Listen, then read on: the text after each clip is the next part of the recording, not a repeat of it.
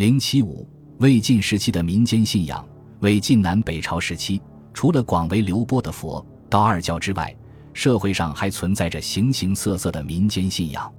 这些民间信仰的内容主要包括四个方面：其一，鬼神信仰。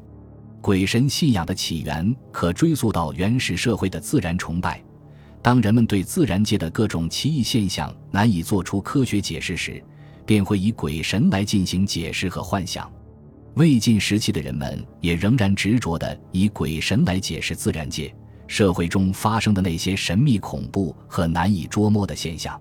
刘宋武帝时，周朗曾上书陈述了当时人们迷信鬼神的情况：凡鬼道惑众，妖巫破俗，触目而言怪者不可数。欲采而称神者非可算，可见当时民间鬼神迷信之盛行。人们通过各种形式祭祀鬼神，希望能求得鬼神的宽宥。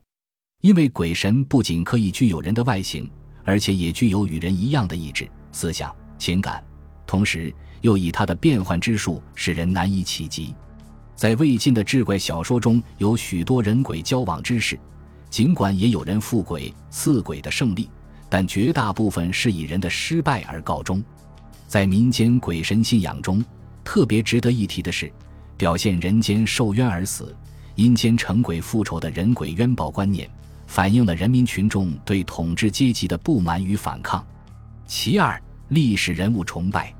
在民间信仰中，往往把一些历史人物也作为崇拜的对象，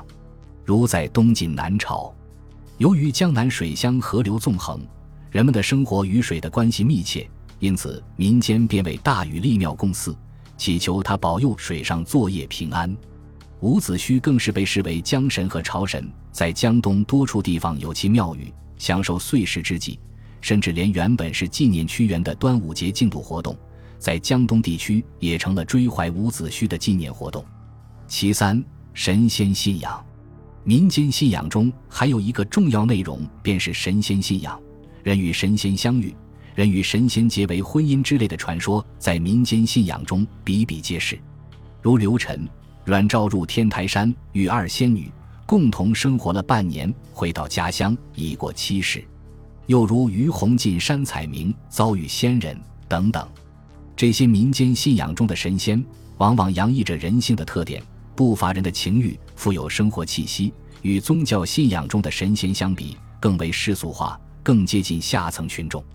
其四，精怪崇拜，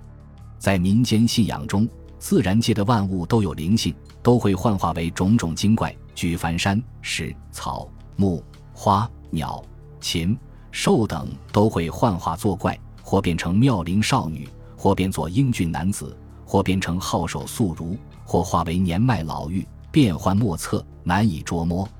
魏晋时期的志怪小说中有大量这类精怪作祟的故事，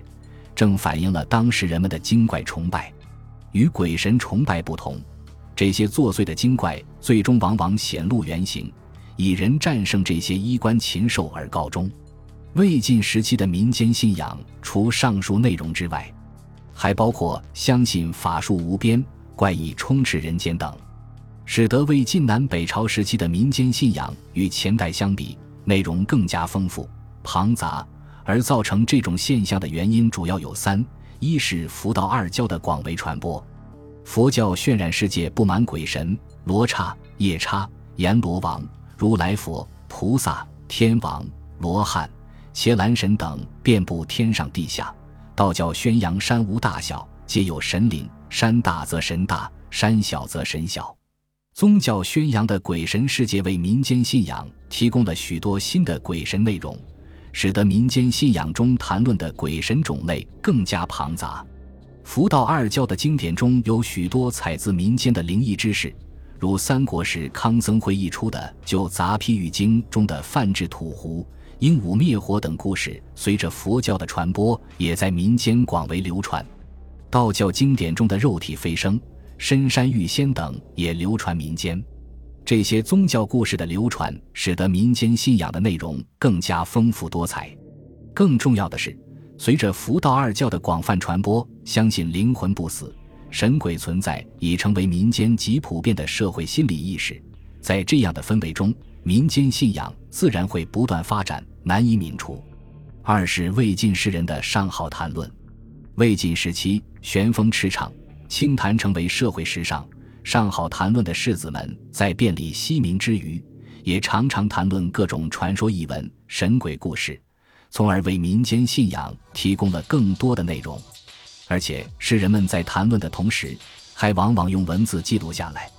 魏晋时期志怪之书数量之多，令人瞠目。现存及有名可考者尚有近百种，其著名者如《玄中记》《神异记》《搜神记》《神仙传》《十遗记》《幽冥录》《冥祥记》《续其邪记》等，都在社会上广泛流传。这些志怪之书的内容，普收天下古今神鬼怪异之事，成为民间信仰传播的最好读本。魏晋士人以民间信仰为谈资。而士人们的谈论与著述又扩大了民间信仰的传播层面与空间，两者相辅相成，使民间信仰获得新的充实与发展。三是人与神鬼关系的变化，在魏晋时期的民间信仰中，人们对鬼神的崇拜已开始摆脱单纯的敬畏心理，从对鬼神虔诚的敬仰逐渐转化为用祭祀来换取鬼神的福佑，因此人们相信鬼神。但并不专注于某一鬼神，而是广泛的祭祀各种鬼神。民间信仰中对土地神的祭祀就是如此。当时人们信仰的土地神，有的统管一片地区，有的仅保佑一户人家。《搜神记》中记载的吴县张成家的土地神就是这样一位神奇。由于祭祀鬼神的广泛性，鬼神与人之间便产生了利益交换，即不是无偿的以无边法力来记住芸芸众生。而要求人们先行祭祀之礼，然后再降福于人，如中山土地神要人们为其立祠行祀，才肯佑护当地百姓免遭虫灾。人与鬼神的关系变得更加实用了。本集播放完毕，感谢您的收听，喜欢请订阅加关注，主页有更多精彩内容。